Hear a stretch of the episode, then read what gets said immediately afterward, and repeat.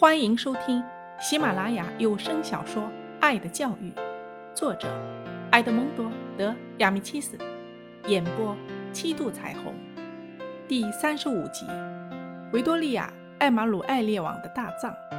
十七日，今天下午六点的时候，我们一走进教室，老师就把戴洛西叫上讲台，让他背诵维克多·伊曼纽尔国王葬礼的纪念词。戴洛西神情严肃地走上讲台，面向我们开始了背诵。他也许有些紧张，所以脸上充满了红晕，声音听上去微微发颤。后来就慢慢地镇定下来。四年前的今天，就在此刻，维克多·伊曼纽尔国王殿下的灵车到了罗马万神庙的正门。维克多·伊曼纽尔国王是建国以来。最杰出的君王。当年，伟大的意大利国被分裂成七个小邦国，饱受外敌侵犯和为暴君统治的所苦的意大利，到了维克多·伊曼纽尔国王统治的时代，才完成了统一，确立了自由独立的基础。维克多·伊曼纽尔国王在位二十九年，他英明神武，富有智谋，不屈不挠。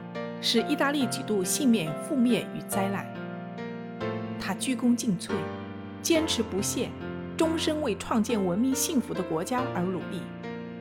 当满载着花圈的灵车徐徐地通过罗马大街时，那里早有无数个从全国各地赶来的群众，默默地站立在大街两旁，等着向伟大的国王做最后的告别。当灵车经过时，大家纷纷向灵车投掷鲜花，那些鲜花如雨般飘洒下来，覆盖在灵车上、街道上。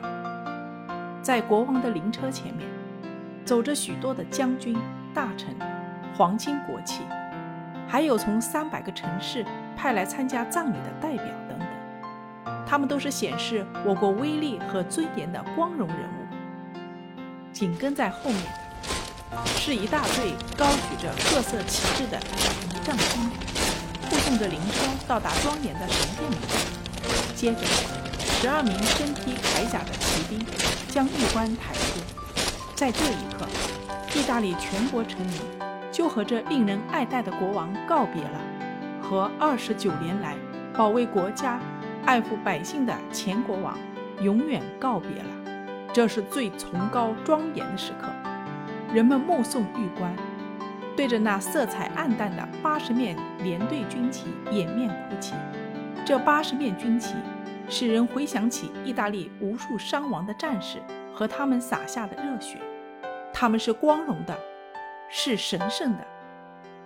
骑兵把玉冠缓缓地抬进大殿，同时军旗全部向前倾斜，其中有色彩鲜明的新建连队旗。也有历经百战的破旧的古连队旗，八十面军旗上低垂着黑纱，无数的勋章挂在旗杆上，叮当作响。